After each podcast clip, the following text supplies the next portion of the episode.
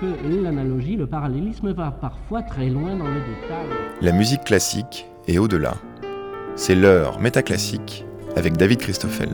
La musique classique peut passer pour un genre dominant, mais les preuves de sa supériorité peuvent elles-mêmes passer pour les symptômes d'un esprit de sérieux, d'autant plus spécieux qu'il vire au mépris d'autres genres musicaux réputés plus populaires tels que le jazz et le rock. Dans ce métaclassique, nous allons explorer la tendance du classique à rebuter les autres genres avec Johanna Desplat-Roger qui signe l'essai Le jazz en respect aux éditions MF, Frédéric Gournet qui publie une métaphysique du rock chez l'Irrémissible Édition, mais aussi Danick Trottier qui a fait paraître le classique fait pop aux éditions XYZ.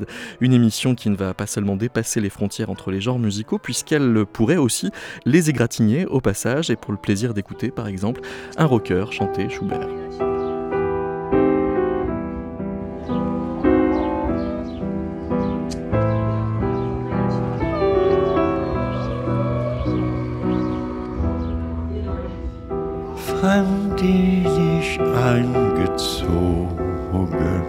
Fremd seh ich wieder raus. Der Mai war mir gewogen mit manchem Blumenstrauß. Das Mädchen sprach von Liebe, die Mutter gar von Ehe. Das Mädchen sprach von Liebe, die Mutter gar von Ehe.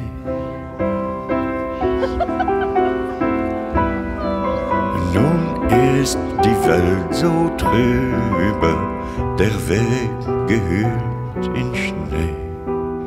Nun ist die Welt so trübe, der Weg gehüllt in Schnee. Bonjour Danny Trotti. Bonjour David. Quand euh, vous entendez Rodolphe Burger chanter Schubert, vous entendez un mélange de genres ou simplement une belle chanson? J'entends une voix, une voix avec un grain particulier. Euh, j'entends euh, de l'émotion, j'entends euh, un Schubert, pourquoi pas, tout à fait nouveau. Alors oui, j'apprécie. pourquoi on ne pourrait pas reprendre certaines pièces pour nous les faire réécouter d'une différente façon, jouer un peu avec les valeurs, jouer avec les codes? Est-ce que c'est déjà du crossover? C'est une très bonne question. Alors, je dois d'emblée préciser que le crossover n'est pas une étiquette évidente en musique classique parce que c'est d'abord une étiquette qui vient des musiques populaires et de sur quoi elle vient de l'industrie de la musique. Alors imaginez comment c'est difficile euh, dans le milieu de la musique classique quand on se fait dire alors on va faire du crossover. Le crossover, c'est quelque chose qui avait pour but dans l'industrie de la musique de faire rencontrer différents publics, entre autres dans les années 60 quand il y avait des segmentations de public dans les charts aux États-Unis. Donc l'idée par exemple qu'un public blanc allait écouter la même musique qu'un public noir, par exemple avec euh, tout le travail de Barry Gordy à Motown ou avec d'autres exemples. Alors le crossover, c'est sûr que quand on le transporte à la musique classique, c'est vu parfois un peu comme euh, une concession, euh, une marchandise. C'est vu comme quelque chose qui appartient d'abord au domaine des musiques populaires. Et d'ailleurs, je fais juste le souligner parce que euh, on enregistre en ce moment et à la fin de, de l'année 2022, on souligne les 40 ans de l'album Thriller de Michael Jackson qui a été, euh, qui, a été lancé le 30 novembre 82. C'est un album de crossover dans les musiques populaires. Euh, pensez juste à Eddie Van Halen qui joue le, guitare, le solo de guitare euh, sur Beat It ou toutes sortes d'autres chansons sur l'album. C'est vraiment des rencontres stylistiques. Ça a été pensé comme un album de crossover. Et c'est au même moment d'ailleurs qu'on va commencer, et c'est pour ça que je voulais parler de cet album-là, c'est au même moment où on va commencer à parler de classical crossover dans l'industrie, parce que là, on va commencer à faire chanter des chanteurs d'opéra et des chanteuses d'opéra dans un genre plus populaire, et on va s'en aller au fameux phénomène des trois ténors, hein, Pavarotti, euh, Domingo et Carreras. Les trois ténors, ben, c'est du classical crossover, on joue dans des grands euh, stades, il y a des albums qui vont suivre. Alors, le classical crossover, c'est certain que pour les musiciens de musique classique, ça sonne un peu musique populaire, et pourtant, euh, je dois dire que ça a ouvert bien des voies à une popularisation de la musique classique, et il fallait ouvrir les publics à un certain moment. On, reviendra tout à l'heure évidemment sur comment ce crossover travaille les frontières du classique ou les égratignent précisément, Frédéric Gournet, quand on entend euh, Rodolphe Burger chanter Schubert, c'est encore un peu du rock parce que c'est Rodolphe Burger parce que lui, il a un rapport au rock, euh, finalement, euh, il est d'autant plus rocker qu'il s'en fout de savoir si c'est du rock ou pas. Oui, tout à fait. Alors, il a commencé comme rocker, vraiment. C'est qu'il a sorti des albums de rock sous le nom de Catonoma. Et puis après, effectivement, sa carrière solo, il s'est permis, permis, plus de liberté, notamment par rapport à la techno, par rapport à la musique électronique, même en travaillant avec un producteur de rap qui était Dr. L. Et donc, plus il a avancé dans sa carrière solo, plus c'est permis. Tout... En plus, il, est, euh, se produit lui-même, en fait. Euh, donc, il est complètement libre et indépendant. Donc, euh, pour lui, la question se pose pas. Et moi, quand j'écoute ce morceau, la question se pose pas non plus. J'écoute du Rodolphe Burger, ok euh, certes, c'est un morceau classique, mais après tout, bon, euh, je suis un peu comme Danick. Euh, c'est l'émotion d'abord qui prime, c'est l'expérience sensible, comme, comme tu en parles dans ton livre, qui, prime tout d'abord, avant même de réfléchir. Et je pense qu'on est des êtres humains, on n'est pas juste des cerveaux, on n'est pas juste des intellectuels ou des gens qui réfléchissent sur la musique, on est d'abord des auditeurs qui avons un corps, une sensibilité, alors l'éducation musicale, certes, ça, ça, joue dans cette sensibilité, mais il faut savoir que c'est quand même la chose qui prime qui vient en premier. Alors, de fait, euh, Rodolphe Burger est aussi un intellectuel, on peut dire. C'est un philosophe. Euh, on le dit d'ailleurs, Johanna Desplat-Roger, bonjour. Bonjour. Vous euh, citez Rodolphe Burger qui s'est intrigué, on pourrait dire, de, la position de Philippe Lacoula-Barthes à l'endroit du jazz, qui est une figure emblématique de ce que vous, vous appelez une désaffinité philosophique, qui est presque systématique de la part des philosophes qui s'intéressent à la musique, mais rarement au jazz. Oui, tout à fait. Alors, si peut-être si je peux revenir quand même en arrière sur Rodolphe Burger, il se trouve que moi je l'ai interrogé beaucoup. J'aime beaucoup son travail musical, évidemment. Euh, j'apprécie beaucoup et j'ai beaucoup parlé avec lui directement en fait de l'opposition euh, entre musique savante et musique populaire. Et euh, je pense qu'il m'en voudra pas de le trahir en disant que c'est une opposition, en tout cas que lui qui ne, lui parle pas du tout. Et du coup, ça me permet de dire quelque chose d'important, je crois, c'est que la, question qu'on traverse aujourd'hui, c'est-à-dire euh, faire une opposition entre ou musique classique et musique populaire, ou musique savante ou musique populaire, euh, c'est une distinction qui ne parle pas aux auditeurs, disait Frédéric, mais qui ne parle pas non plus aux musiciens, et qui est encore utilisée d'un point de vue théorique, philosophique, euh, et, moi, tout mon travail consiste à montrer que cette opposition, elle est ruineuse. Voilà. Mais encore une fois, je crois que c'est effectivement une affaire d'intellectuels. Et Rodolphe Burger a, euh, effectivement cette double casquette, hein, parce qu'il est musicien, il était professeur de philosophie pendant euh, pendant assez longtemps. Euh, il aime encore beaucoup la philosophie et donc c'est quelqu'un qui en parle très bien. Voilà, donc c'est quelqu'un dont je peux dire qui vraiment qui ne se reconnaît pas du tout sa propre musique, c'est-à-dire il ne pourrait même pas, je crois, répondre à cette, à cette question. Est-ce que c'est un croisement? Je crois même que pour parler de croisement, il faut parler de deux choses distinctes. Et, je crois que comme moi, il, il conteste le fait qu'on puisse, euh, on peut, on peut classifier des genres, mais qu'on puisse en tout cas faire une opposition distincte entre quelque chose qui serait du classique et quelque chose qui ne serait pas euh, du classique. Vous lui devez euh, la, transcription euh, d'un entretien de Philippe euh, Lacoud-Labarthe près du lac de Bienne, ce qui est une espèce déjà de, marqueur de rousseauisme affirmé.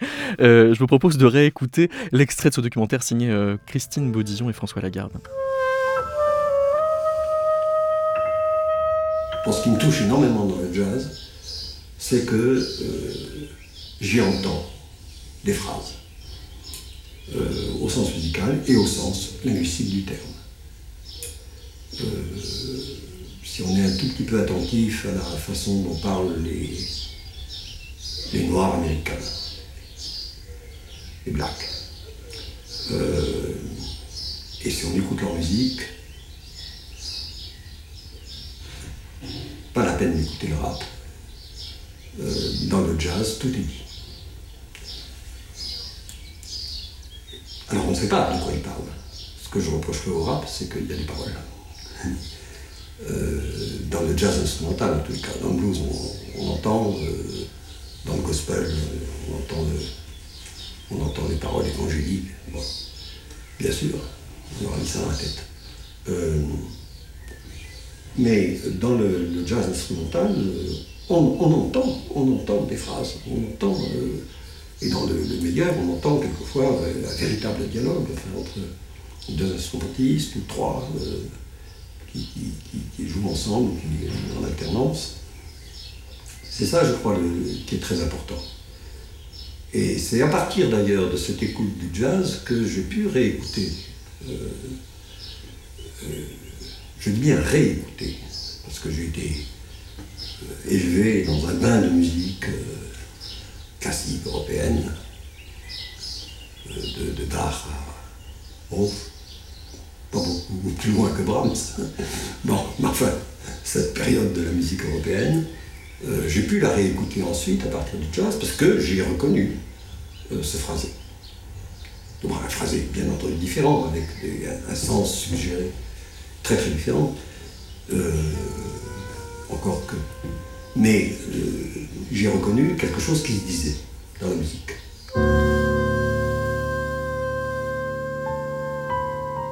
Donc il n'arrête pas de tourner autour de cette notion de, de phrasé qui permet de penser ensemble son activité philosophique et ce qu'il peut aimer en musique. N'empêche qu'il est très raide dans son usage des catégories musicales. Alors Philippe Lacoulabart est un cas très particulier qui effectivement m'a beaucoup intéressé. Euh, parce que euh, pour le coup, c'est un philosophe qui, a, qui, a beaucoup, qui aimait beaucoup le jazz, qui non seulement euh, aimait beaucoup le jazz, mais qui en écoutait beaucoup. Ça, ça m'a été témoigné par Rodolphe Burger, en effet, qu'il connaissait bien, mais également par Jean-Luc Nancy, hein, que j'ai vu à ce sujet, qui a vraiment témoigné de ça, de, de, de son écoute euh, du jazz. Et pour autant, euh, Philippe Lacoulabart n'en a jamais parlé. Et moi, c'est ça qui m'intéressait, c'est pourquoi. Pourquoi ce silence Voilà, pourquoi ce silence? Alors là, il en parle, mais en fait, justement, on n'a que ça. On a, il en parle, mais soyons plus précises, il n'a jamais écrit euh, philosophiquement sur le jazz. Et pourtant, il a beaucoup écrit sur la philosophie de la musique, il a beaucoup écrit euh, sur la musique savante. Et notamment, Rodolphe Burger lui a, posé une fois cette question, pourquoi tu écris, quand tu écris, tu fais un colloque, quand tu écris, tu écris sur Wagner, euh, etc. Et tu n'écris jamais sur le jazz qui, que, tu écoutes autant. Et Philippe Acoula-Barthes a répondu cette chose-là, qui est qu'au fond, cette, cette musique-là est trop proche de lui et que c'est parce qu'elle est trop proche de lui qu'il ne pouvait pas en parler en tant que philosophe. Donc là, finalement, cet extrait euh, que tu nous as écouté, il est très précieux parce que euh, c'est, en termes d'archives, on, n'a presque que ça de la passion de Philippe Lacoulabart pour le jazz, on n'a pas d'écrit euh, philosophique.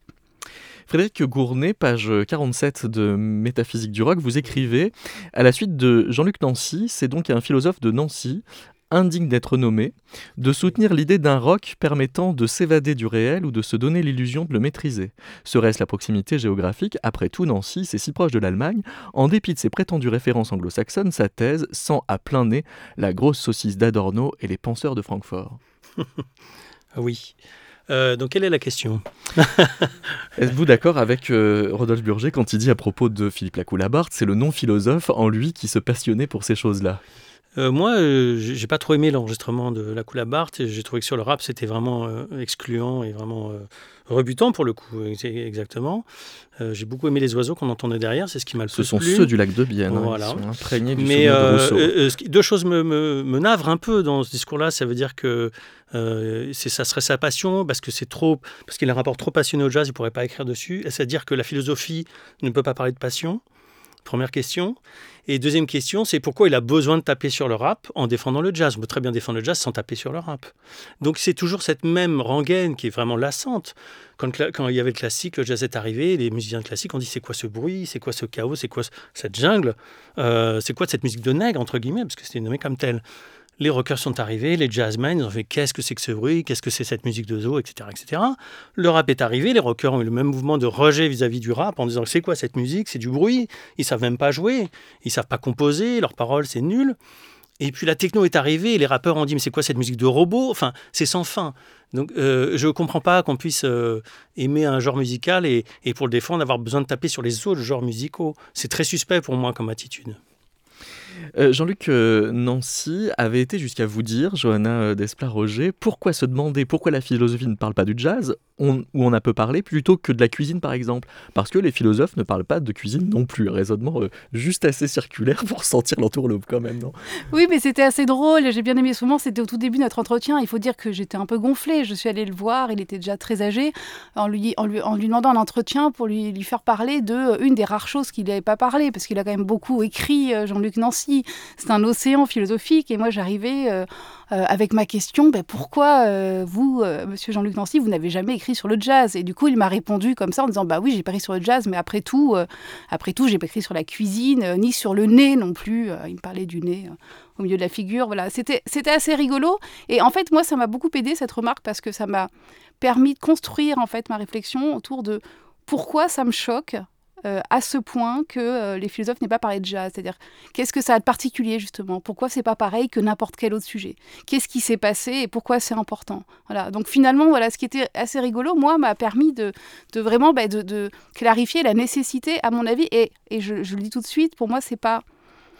Euh, c'est pas le jazz qui a besoin que la philosophie en parle, mais par contre, ce que j'essaie de défendre, en tout cas dans mon livre, c'est que euh, la philosophie aurait bien eu besoin du jazz pour se comprendre elle-même. Voilà. Encore une fois, je pense que les musiciens de jazz, les musiciens de rock, les musiciens de rap, bon, ils en ont rien à faire de ce que disent les philosophes ou disent pas. Et puis, euh, euh, Frédéric a raison. Souvent, en fait, c'est pour leur taper dessus. Donc, voilà. Donc, en soi, ça c'est pas un problème pour les musiciens eux-mêmes, encore une fois. Mais par contre, la philosophie elle-même, elle aurait dû s'y intéresser. Et c'est ça que j'ai dû préciser suite à cette remarque de Jean-Luc Nancy. Il y a cette phrase de Yannick euh, Seité qui dit euh, Ce n'est pas un hasard si deux des iconoclastes les plus radicaux de la littérature, Joyce et Céline, ont su entendre le jazz. Faut-il donc, euh, dans la sphère de la littérature, être marginal pour s'intéresser à ce genre? Non, ce que dit Yannick Seité surtout, c'est qu'au fond, la littérature, elle a été influencée par le jazz, qu'on le veuille ou non. Et lui, ce qu'il pose, c'est que c'est la, critique littéraire qui, par contre, est passée à côté. Et, et là aussi, son geste, finalement, a été très inspirant pour moi parce qu'il y avait quelque chose de similaire qui est de dire euh, moi aussi, je crois de certaine manière que le jazz a forcément euh, impacté la philosophie, euh, même quand elle a évité. C'est notamment le cas chez Adorno, c'est ça que j'essaie de montrer particulièrement, c'est que c'est pas vraiment un évitement, mais la critique terrible que Adorno adresse au jazz, au fond, ça, constitue un raté philosophique, mais ce raté, il, a, des répercussions sur la philosophie adornienne elle-même. Euh, donc c'est ça, moi, qui m'intéressait, c'est ces secousses-là, ces secousses philosophiques. On va forcément reparler d'Adorno avec euh, Danick euh, Trottier dans un instant. Je vous propose d'écouter deux jazzmen, Roberto Negro et Émile Parisien, jouer quelque chose très inspiré de Ligeti.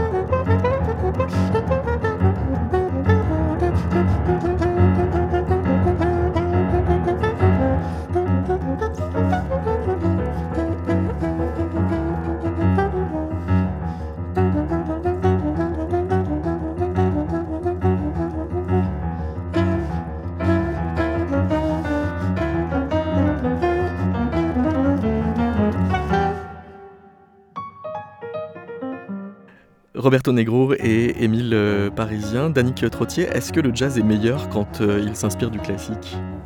Ah, poser une telle question, je pense que c'est. une question de traître, ah, en oui, c'est une question de traître.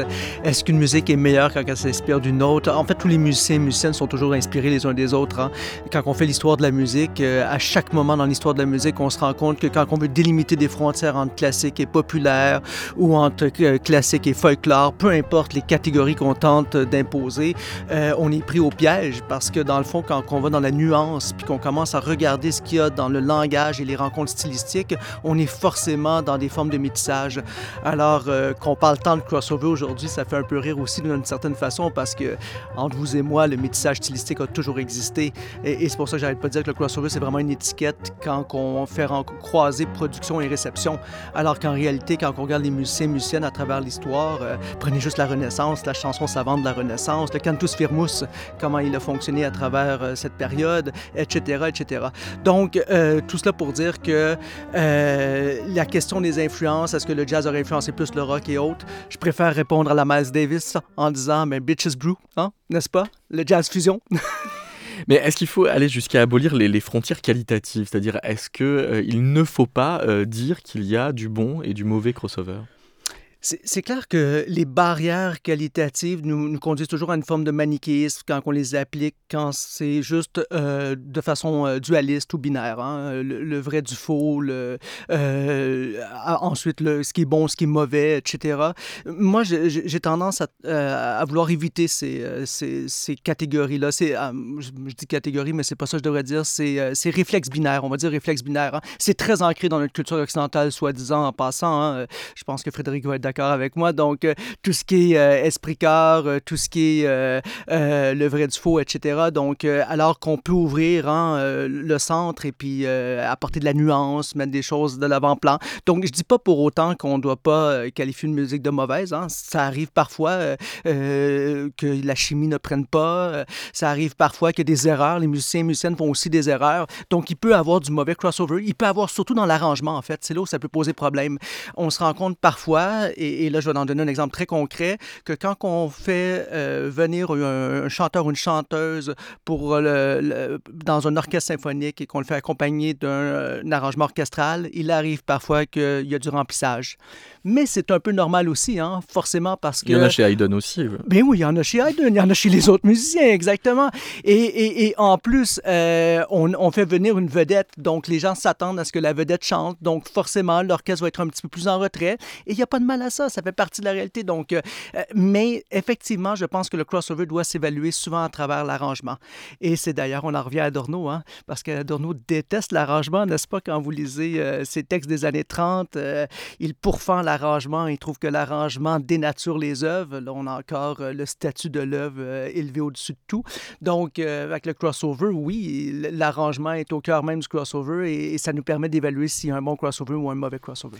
Par contre, on dirait que le rock, Frédéric Gournet, a besoin quand même de l'opposition du bien et du mal. Il y a les gentils Beatles contre les méchants Stones, le dieu Clapton contre le vaudou Hendrix, les Baba Bea de Deep Purple contre les cornus de Black Sabbath. C'est quand même une histoire un peu chrétienne qui joue à chaque fois dans le rock. Oui, c'est dont je me suis aperçu en écrivant. Et c'est le, Vous n'en étiez pas aperçu tant que ça avant? Pas tant que ça avant, non, c'est venu en écrivant. C'est tout, voilà, c'était une découverte. C'était une découverte que permet l'écriture, souvent. Avant ou après le choix du titre métaphysique euh, Avant, avant le choix du titre.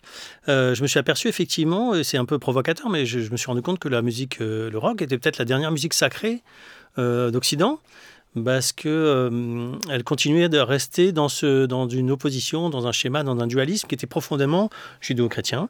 Donc déjà, le rock est né dans des pays principalement protestants. Et c'est pas né, il n'y a pas de rock hindouiste, il n'y a pas de rock taoïste, il n'y a pas de rock musulman, ça n'existe pas. Et, ou alors c'est des, parodies ou des clichés ou des copies. Donc je me suis aperçu que c'était effectivement une musique profondément euh, spirituelle, au sens c'est une insurrection spirituelle. Euh, c'est-à-dire que si euh, on crache à la face de Dieu, c'est encore euh, qu'on y croit encore un peu. Sinon, on ne prendrait pas le, temps de perdre sa salive. Donc, j'ai découvert ça, que c'était une musique qui était profondément métaphysique, dans le sens où elle rejouait l'opposition du bien et du mal, de la matière et de l'esprit, du corps et de la pensée. et notamment et je, sur cette métaphysique-là, c'est-à-dire que j'ai décidé de définir le non pas de façon sociologique, psychologique, historique, euh, ou même proprement musical. Je l'ai traité de manière métaphysique dans le sens où j'ai cherché le principe premier, c'est-à-dire pas forcément euh, l'idée platonicienne ou l'idée euh, dans l'esprit de Dieu, mais en tant que canon, archétype, principe, idée première. Et, donc j'ai vraiment réalisé ça et, et, ça a débouché sur quelque chose de très concret qui est une phénoménologie du rythme et de la batterie qui reproduit cette opposition, c'est-à-dire que la grosse caisse est censée comment dire, faire ressentir tout ce qui est de la terre, tout ce qui est basse, tout ce qui, euh, tout ce qui parle au corps. La caisse claire, c'est plutôt la lumière, c'est l'air, c'est le ciel. Et donc le rythme rock rejoue cette opposition euh, jusqu'à l'abolir ou à tenter de l'abolir. Donc c'est ça dont je me suis rendu compte. Et, euh, et, en, travaillant encore plus sur les, musiciens rock, en écoutant leurs paroles, et je me suis aperçu qu'il y avait un rapport au corps et à l'incarnation qui était très fort. Pour faire court, pour résumer un peu, je me suis rendu compte qu'avant, il y avait une opposition, opposition parle, dont on ne parle pas souvent, parce que j'ai lu vos deux, vos deux, livres, enfin j'ai suivi ton travail, j'ai suivi le travail de Danick et de, donc de Johanna, et euh, il y a une grande opposition qui parcourait l'histoire de la musique à bien avance, qui était la musique sacrée, la musique profane, qui, était, qui a pesé pendant au moins 1500 ans. Donc c'est cette opposition-là on la remplace un peu maintenant par musique savante et musique oui, qui, vient du 19e, euh, populaire, mais finalement c'est une très vieille distinction. Et euh, donc c'est ça qui est intéressant, je me suis dit, euh, peut-être que le rock est cette dernière musique qui fait encore euh, le lien entre les deux. C'est comme si un peu la musique sacrée avait disparu au XXe siècle, s'était effacée, était partie en retrait, et que la musique profane s'était sacralisée. Et donc on a fait des stars, des idoles, des demi-dieux, et on a idolâtré euh, cette musique-là, on l'a sacralisée. C'est-à-dire que j'ai l'impression qu'il y a, y a une, articulation qui se fait. C'est-à-dire que euh, Johanna, vous taclez un peu contre Adorno pour euh, dire qu'il faudrait quand même sortir de l'ontologie de l'œuvre qui, euh, certes, fait toujours la faveur aux musiques savantes, tandis que Frédéric, vous maintenez l'idée qu'il pourrait y avoir une ontologie de l'œuvre, mais vous préférez la tirer vers le rock. Vous allez répondre, Johanna, à ma caricature de votre pensée, mais d'abord, Frédéric. Oui, alors l'ontologie du rock, c'est-à-dire que moi, je, suis, je me suis demandé, bon, c'est quoi le rock essentiellement? Parce que généralement, on dit il y a tellement de groupes de rock différents, il y a tellement, tellement de sons différents de production, et des gens en plus qui se détestent entre eux, hein, c'est pas du tout une famille le rock. Donc, euh, euh, qu'est-ce que l'essence du rock? Euh, Donc, j'ai cherché, j'ai travaillé, et, euh, et, là, on peut dire, oui, alors ça va être tel son, ça va être telle production, telle époque. Euh, et donc, moi, j'étais pas satisfait par ça. Et toutes les explications qu'on donnait pour définir le rock me, me convenaient pas. Et notamment les philosophes. Moi, j'ai un peu vécu la même chose que Johanna, mais avec le rock, mais en pire. C'est-à-dire que toi, donc, tu es passionné de philosophie, passionné de jazz, tu découvres que la philosophie méprise le jazz s'en fout complètement, ou alors quand elle en parle, elle en parle mal. Ok, on est d'accord. Moi, le rock, c'était pire, c'est que j'ai découvert que les philosophes euh, méprisaient le rock, et quand ils en parlaient, ils voulaient le défendre, et en le défendant, ils l'enfonçaient. C'était toujours un des clichés paternalistes, c'était toujours condescendant, c'est une musique générationnelle, pour danser, c'est une musique, bah, c'est l'électrification de la musique, grosso modo, c'est la guitare électrique, euh, etc., etc. Puis, ou alors c'est une jeunesse qui arrive sur un marché, c'est l'adolescence qui advient, euh, américaine, qui a de l'argent pour acheter des 45 tours, il y a les radios américaines qui... Bon, plein de, plein de choses qui sont contextuelles pour moi. Et donc, j'ai cherché à comprendre, de savoir ce qu'était le rock essentiellement, dans le sens où, pour moi, quand il y a une création musicale, il y a une forme d'acte de, liberté irréductible. Euh, il y a quelque chose d'un peu prodigieux, de miraculeux dans toute création. Et après, on essaye, après coup, on essaie de comprendre et d'expliquer, mais finalement, on n'explique pas grand-chose. Et après, il faut se demander de quoi euh, l'histoire de la musique est l'histoire. C'est quoi le récit? Parce que si c'est pour raconter l'histoire de la musique, ça veut dire l'histoire de la musique est l'histoire de l'histoire. C'est le récit du récit, c'est absurde, on tourne en rond. Par contre, si on commence à se dire, voilà, il y a, un moment, il y a des moments dans, la musique, il y a des créations euh, nouvelles, c'est elles qui font date, c'est elles qui font histoire, c'est elles qui permettent qu'après coup, on reconstitue le récit historique. Donc, il faut prendre les choses à l'envers. Et donc, moi, mon parti pris, c'est à la fois très prétentieux, parce que moi, j'ai jamais trouvé, j'ai trouvé personne qui avait défini l'essence du rock. En, en même temps, c'est très modeste, parce que c'est que du rock c'est que, c'est que du rock and roll. It's only rock and roll. I like it. Et, euh, mais voilà, donc, euh, et donc je, je, je, pense avoir euh, touché un truc dans cette dimension-là, cette dernière musique sacrée hein, qui est encore dans, la, dans, un rapport à la transcendance.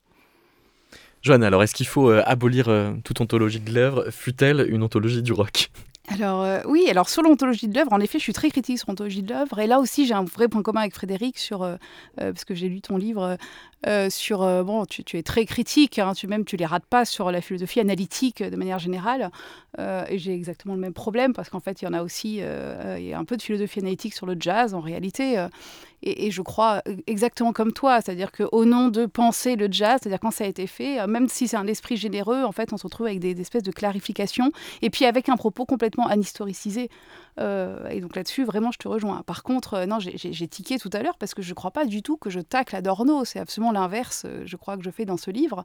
C'est que précisément, je ne voulais surtout pas refaire encore une fois le procès d'Adorno euh, sur la question du jazz. Le mais vous pointez partout où il est hyper réducteur par rapport au jazz. Non, mais parce que ça, on peut pas l'éviter. Enfin, Adorno est insauvable hein, sur la question du jazz. Il ne s'agit pas non plus de le sauver. Enfin, on ne peut pas. Il n'est pas sauvable. Mais, mais par contre, vraiment, encore une fois, je ne voulais pas redéployer cette critique qui a été faite, mais qui est surannée, qui a été beaucoup trop faite. Et moi, en tant que philosophe, j'ai toujours eu un espèce de paradoxe très fort entre le Adorno euh, que je lisais, euh, les minima moralia, la dialectique négative, des grands textes de philosophie qui sont incroyables, qui sont d'une importance en philosophie vraiment incroyable, et euh, des textes aussi, euh, aussi effectivement terribles, terribles et méprisants sur le jazz. Et ce que j'ai essayé de faire, c'est euh, essayer de comprendre, c'est-à-dire c'est pas excuser, c'est pas sauver Adorno, c'est essayer de comprendre pourquoi Adorno en arrive là, d'un point de vue de sa philosophie plus globale. Et ce que j'essaie de montrer, alors je fais un espèce d'Adorno en rebrousse-poil, rebrousse si tu veux, c'est-à-dire que encore une fois, il ne s'agit pas de le sauver, mais il s'agit de montrer, de montrer que par contre, Adorno nous donne, il me semble, des concepts très importants, des clés très importantes euh, pour penser le jazz à nouveau frais, notamment dans son rapport avec la politique. Parce que ce qui m'avait beaucoup plu, c'est quand tu, montres qu'Adorno, en fait, il, revient à la musique populaire et il dit c'est absolument indispensable que la musique dite savant classique ait un dialogue, ne serait-ce que conflictuel ou en tension avec la musique populaire. Donc c'est ça que tu dis. et c'est là qu'il est politique? Alors, Adorno, euh, il pense. Moi, je, m'intéresse beaucoup à la question de qu'est-ce qu'il y a de politique euh, dans le jazz. Et j'ai essayé de penser cette question du point de vue musical, c'est-à-dire pas du point de vue. Euh, c'est-à-dire, je voulais pas qu'on tombe dans les travers là aussi. Bah, le jazz est politique mm. parce que euh, les musiciens sont noirs, quoi. Moi, j'entends beaucoup ça. Je dire, à un moment donné, c'est quand même très insatisfaisant, pas parce qu'un musicien mm. est noir que ce qu'il fait est politique. Et ça veut dire quoi pour une, une musique d'être politique?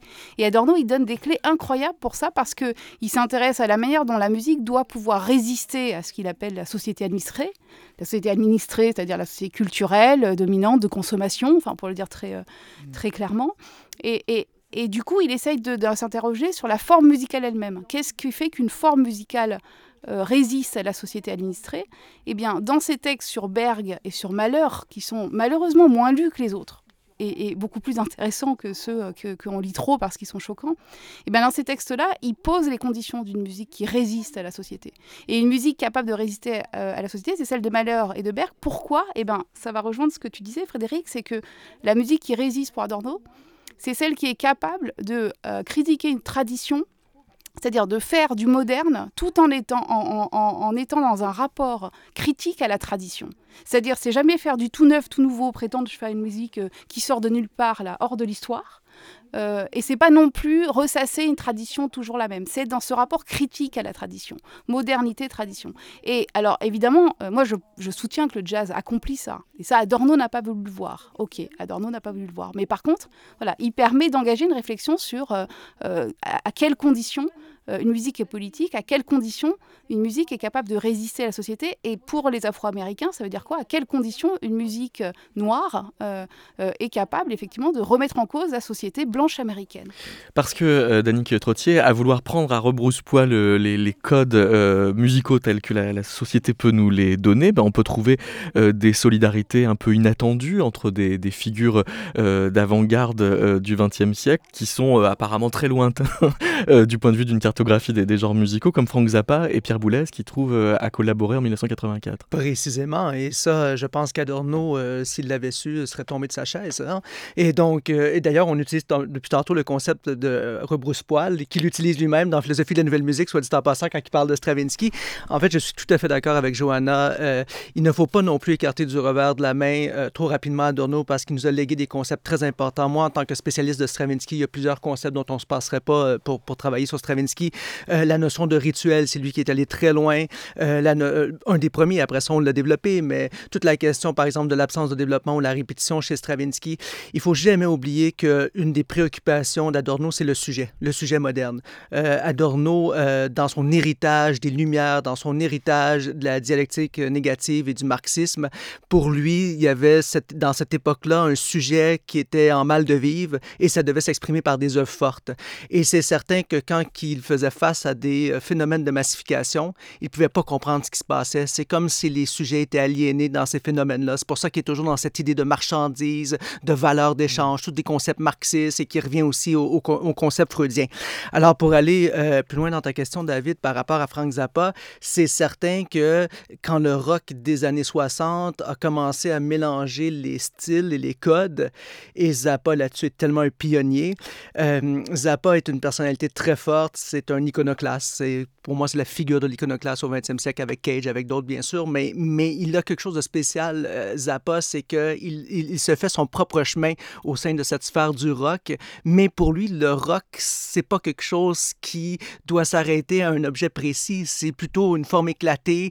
On est parfois dans l'ironie, on est parfois dans le théâtre, on est dans la rencontre des codes. On s'inspire un peu de Stravinsky, on s'inspire un peu de, de Varese. Donc, c'est sûr que Freak Out marque une étape, mais après Absolute, euh, Absolutely Free et après Lumpy Gravy avec toutes les boucles et, toute la, texture sonore. Donc, c'est aussi un manipulateur. Hein. Il manipule les textures et tout. Alors, Zappa ouvre une nouvelle ère et effectivement, comment Boulez, Pierre Boulez n'aurait pas pu se reconnaître dans cette rencontre stylistique, cet univers éclaté pour orchestre? Et, et ça, faut donner le crédit à Boulez. Boulez savait regarder là où il y avait des manifestations de musique contemporaine très importantes. Et une autre figure qu'il faut jamais oublier, que moi, c'est une figure qui me fascine tout le temps, c'est Berriot. Parce que Berriot a fait la même chose, mais dans l'autre sens. Il était dans la musique contemporaine, mais il s'est intéressé au rock, il est allé voir, et juste la Sinfonia, euh, comment Berriot a été critiqué par les avant-gardes, faut pas l'oublier, la Sinfonia de 68, avec toute la forme de collage, juste la, citation euh, du deuxième, euh, du, troisième mouvement, pardon, de la deuxième symphonie de Mahler, c'était, c'était mal vu à l'époque, comment il travaillait aussi un, texte à travers les voix. Donc, oui, il y a des pionniers, il y a des pionniers du crossover, et c'est pas pour rien, je l'ai nommé tantôt, mais je vais le renommer quand Miles Davis avec euh, McLaughlin et, et, vont travailler le jazz fusion, ben, il y a toute une ère qui s'est ouverte par rapport aux rencontres de rock, de jazz, de musique contemporaine. Il faut pas oublier aussi du côté de l'Allemagne, hein, le krautrock et, toute l'influence de Stockhausen. On a tendance aussi à l'oublier. Donc, on a parfois des visions un peu fermées, comme le disaient tantôt euh, mes collègues, par rapport à comment les musiques évoluent, alors qu'en réalité, les musiques sont souvent en dialogue. Il y a eu souvent des rencontres et des formes de crossover.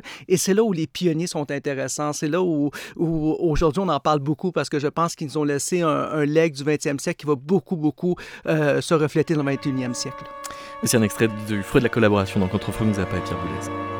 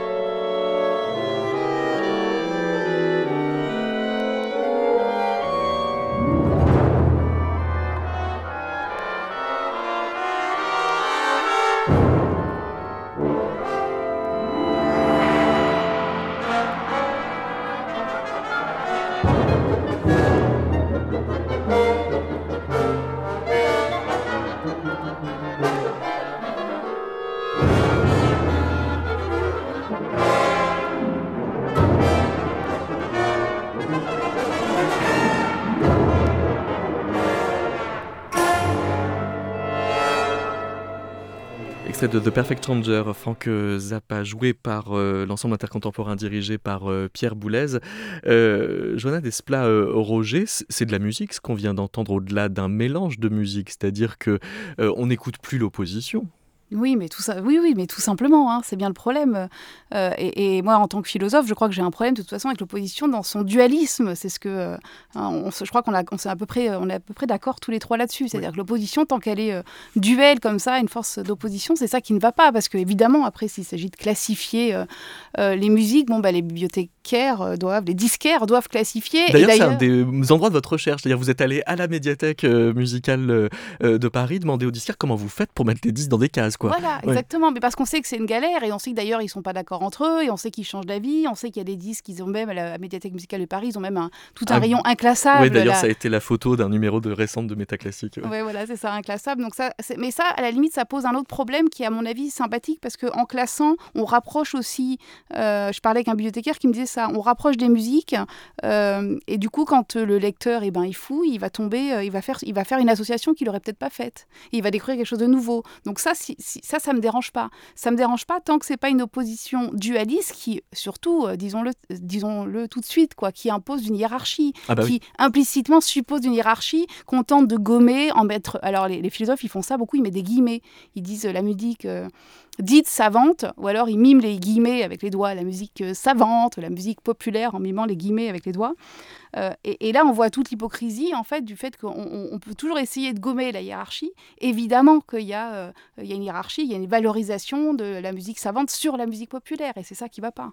Et Adorno, euh, là-dedans, il n'est pas si caricatural qu'on le dit? Alors oui, en effet, Adorno, moi je me porte en faux sur le, la manière dont on, présente Adorno comme l'ennemi de la musique populaire.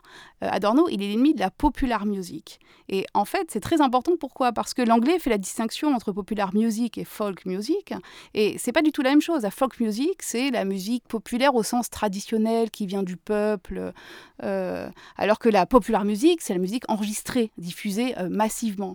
Et Adorno. C'est-à-dire industriel, on peut dire. Industriel, exactement. Euh, et donc Adorno est très sévère sur la popular music. Il a écrit un article qui s'appelle Own Popular Music, qui est très clair, et d'ailleurs il vise le jazz là-dedans, mais Voilà, c'est la musique enregistrée son problème. Mais c'est pas la musique du peuple, c'est pas la musique traditionnelle. Ce que dit Adorno, c'est beaucoup plus subtil que ça. C'est qu'il ne croit plus en la musique traditionnelle, la musique du peuple, parce que il pense qu'elle s'est faite manger par l'industrie culturelle. Un peu, j'ai envie de dire, comme on, comme ça s'est un peu accompli aujourd'hui avec l'étiquette musique du monde, musique du monde ou world music, une espèce d'étiquette comme ça. Moi, qui me semble scandaleuse, qui est un fourre-tout, qui dit rien euh, musicalement, de, on, met tout dedans, tout ce qui est de la musique non occidentale. Et dedans, de la musique en fait savante, la musique traditionnelle, de la musique pop. On a plein de choses différentes comme ça. Et donc, euh, la critique d'Adorno, voilà, elle, est, elle est très précise en fait. C'est la musique enregistrée. Et du coup, ça change tout. Pourquoi? Parce que, euh, je voudrais vraiment préciser ça, c'est qu'au fond, la musique classique, la musique savante, elle, bascule elle aussi dans la popular music. C'est-à-dire qu'Adorno a le problème avec Beethoven qui est diffusé à la radio. Mm. C'est ça, sa critique, c'est écouter Beethoven à la radio euh, en mangeant, en se lavant les dents. ce qu'il critique, c'est un mode d'écoute de la musique. Voilà. Mais c'est pas euh, une musique qui serait... Éli euh, il défend pas une musique élitiste contre la musique du peuple. Ça, je crois qu'il y a un vrai contresens sur Adorno qui perdure, hein, malheureusement. Dans, le chapitre Adorno musicologue, vous relevez une, superbe idée, je trouve, d'Adorno qui parle d'un arrêt dialectique du temps à propos du jazz, mais aussi à propos de l'allegretto de la 7e symphonie de Beethoven. Oui, c'est ça. Alors l'arrêt dialectique du temps, c'est précisément ce que j'appelais tout à l'heure une musique qui est capable de résister à la société euh, administrée, c'est-à-dire comment on fait.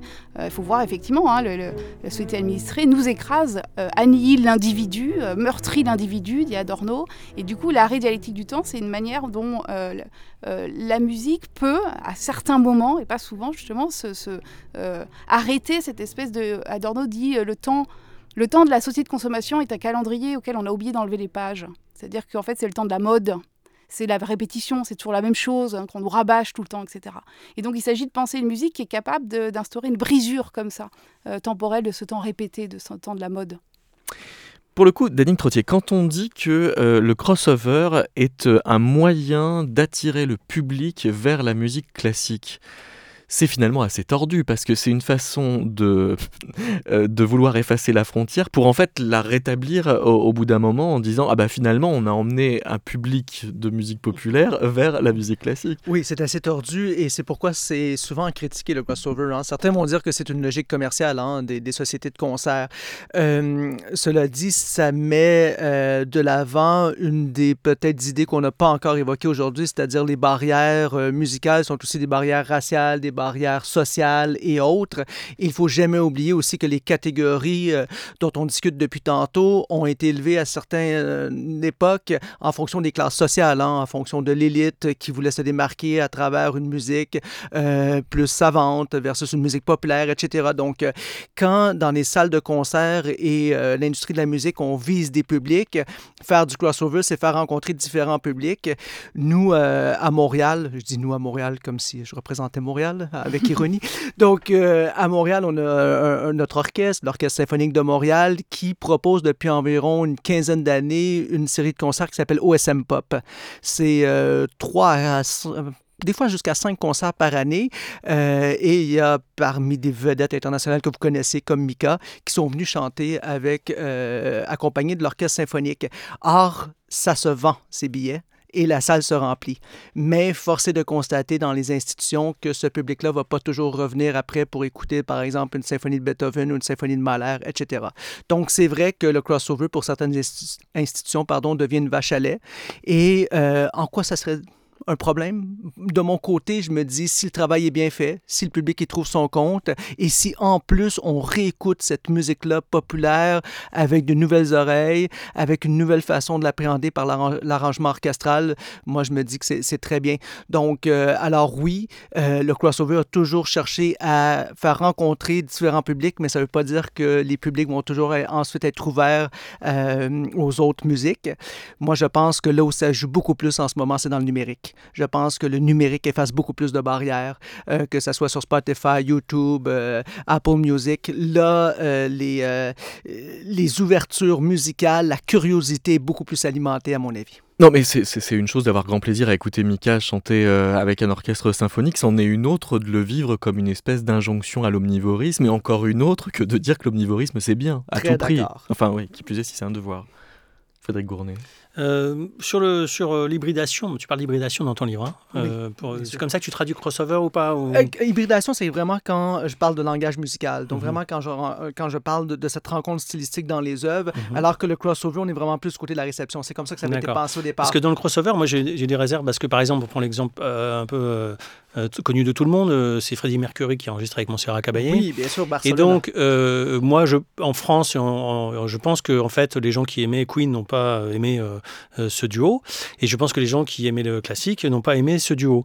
Et je me rappelle que c'était Pavarotti qui avait dit Montserrat Caballé et, et- et Freddie Mercury souillent l'opéra, et le, il le dénature et tout. Et puis après, il a- quand il a vu que ça se vendait par millions, il a enregistré avec Sting, avec Bono, il a fait ses duos lui aussi. Donc, donc j'ai des réserves là-dessus. J'ai l'impression que pour, pour- euh, ça, c'est une notion que je voulais vraiment aborder avec vous. C'est euh, pour nous en France, ça n'existe pas la pop music. On a la variété. Ouais. Et la variété, c'est une espèce de fourre-tout, là pour le coup, très difficile à définir, voire impossible.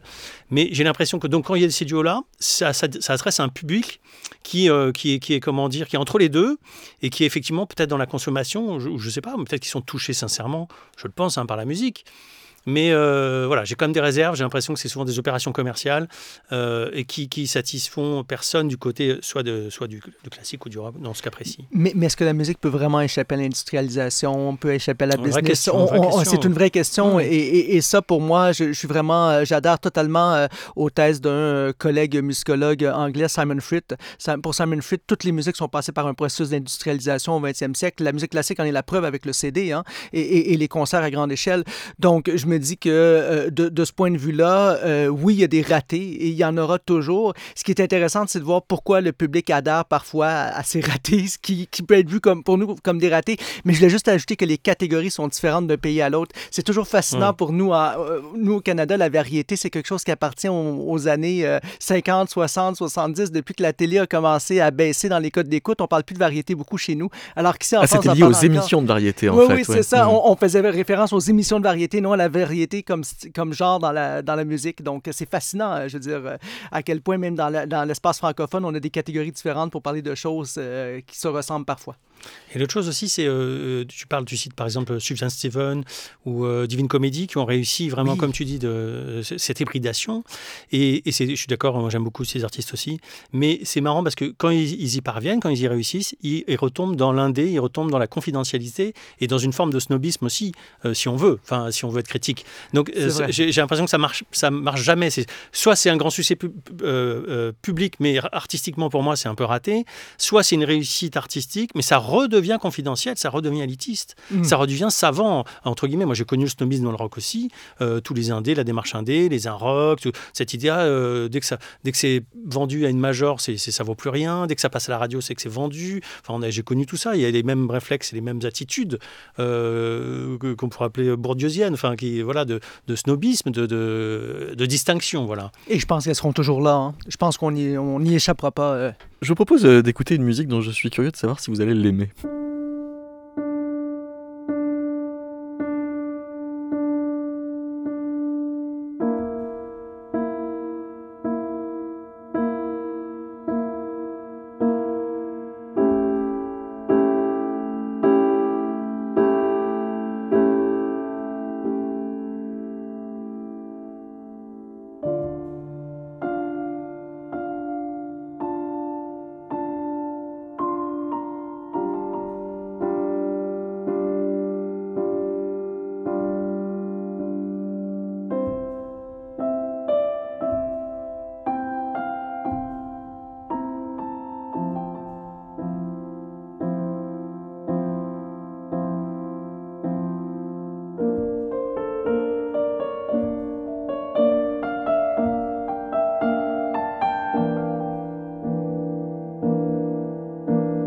Frédéric Gournet vous Quelle question étiez- c'est- c'est- Quelle c'est- question Évidemment.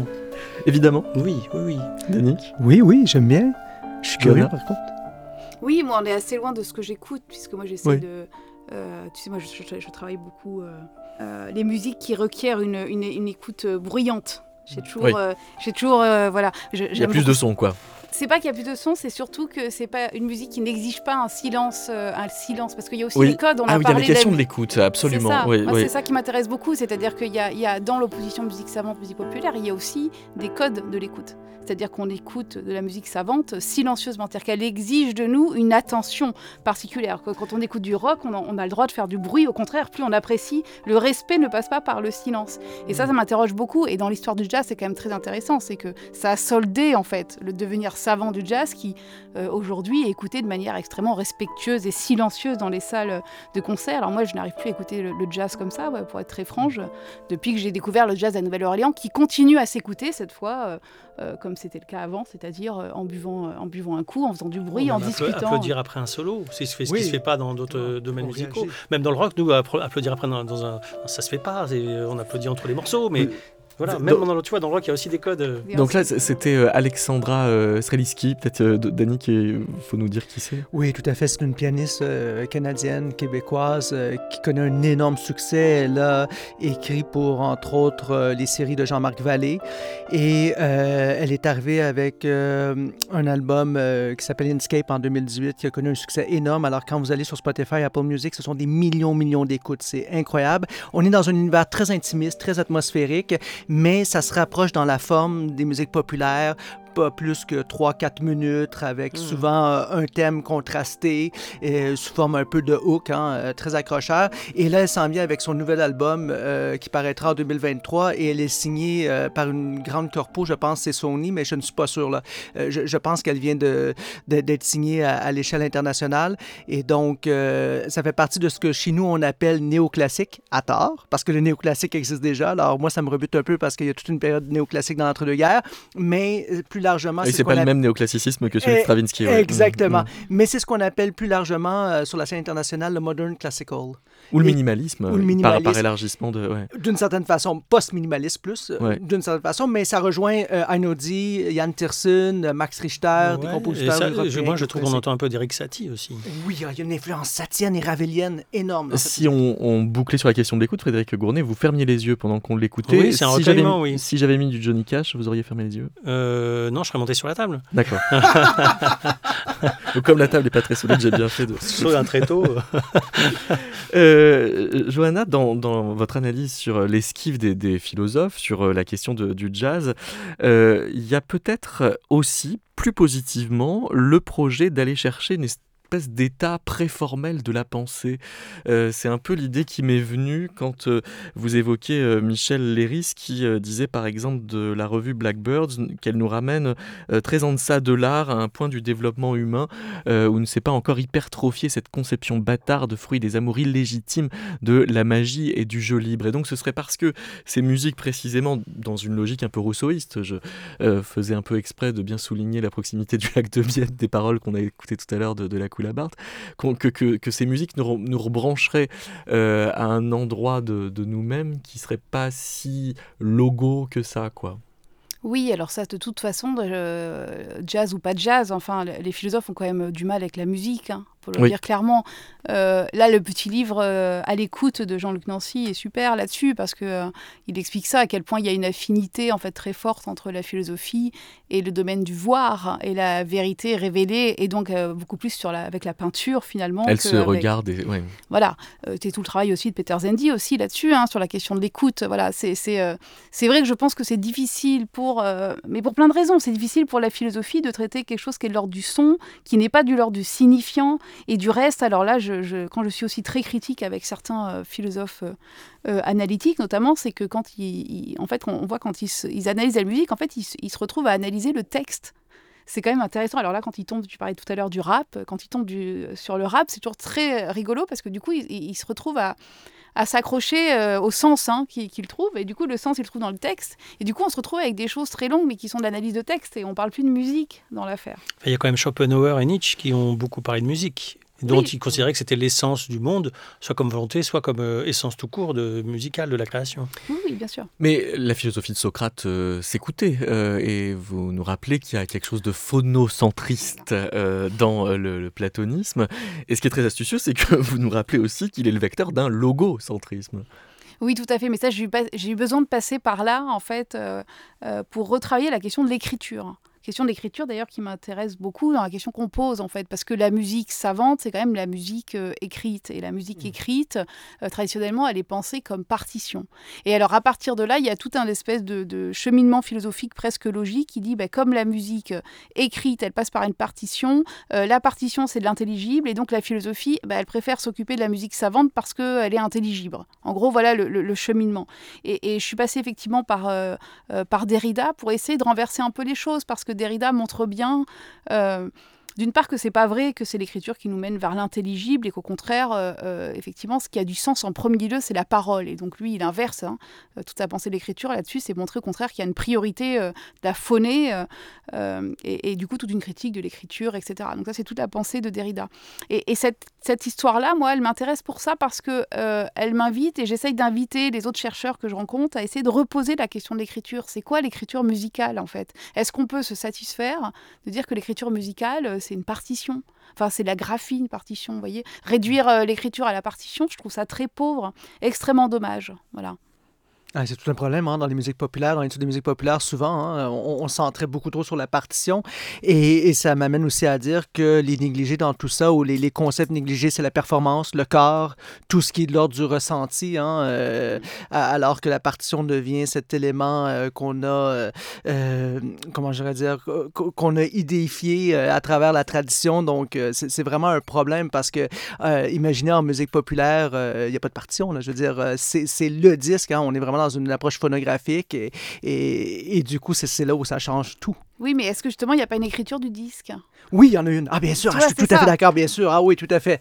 Et elle passe pas nécessairement par l'écriture de notes parce que quand on transpose en musique populaire, c'est pas toujours évident. Hein. C'est vraiment un, niveau de difficulté énorme. Donc, euh, je trouve ça très intéressant parce que ça montre aussi ce que la tradition philosophique a laissé de côté et ce qu'on aurait investi dans les dernières années pour mieux comprendre justement notre rapport au musical.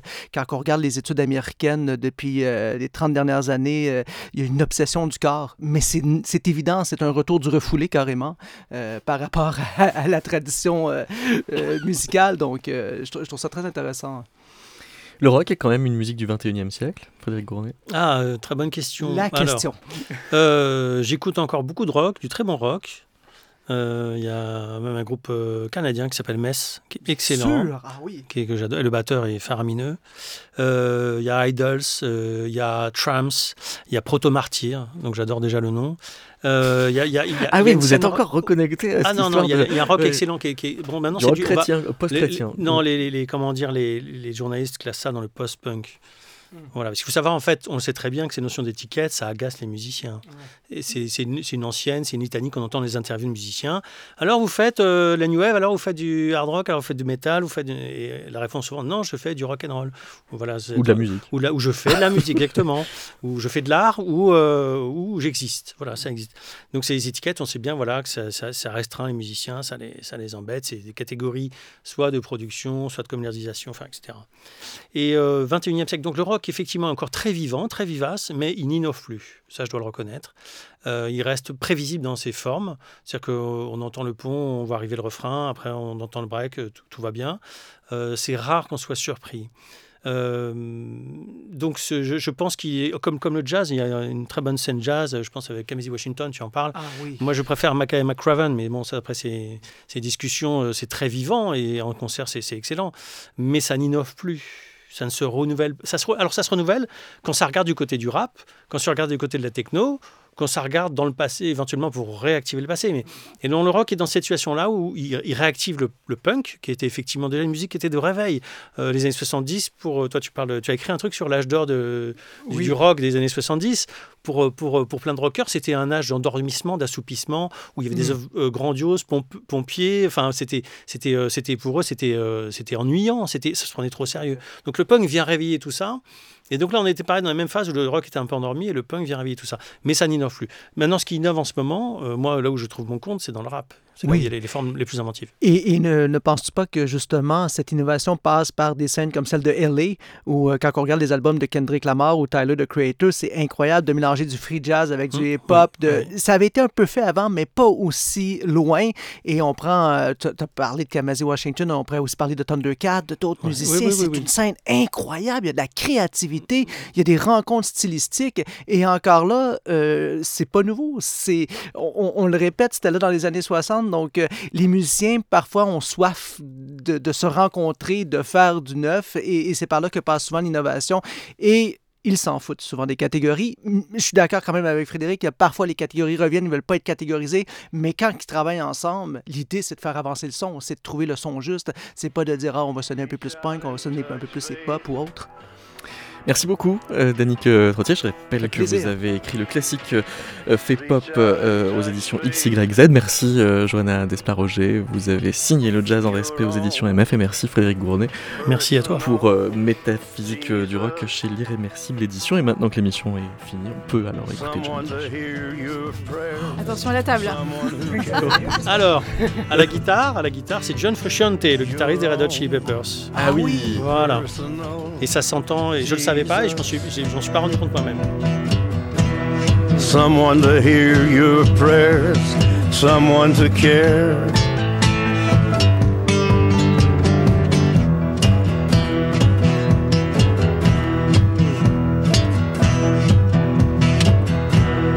Feeling unknown and you're all alone, flesh and bone by the telephone. Lift up the receiver, I'll make you a believer. I will deliver. You know I'm a forgiver.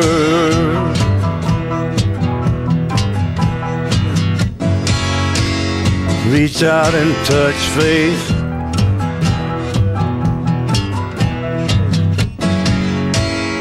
Reach out and touch faith.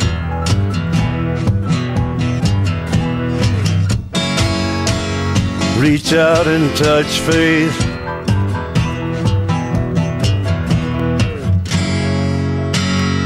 reach out and touch faith.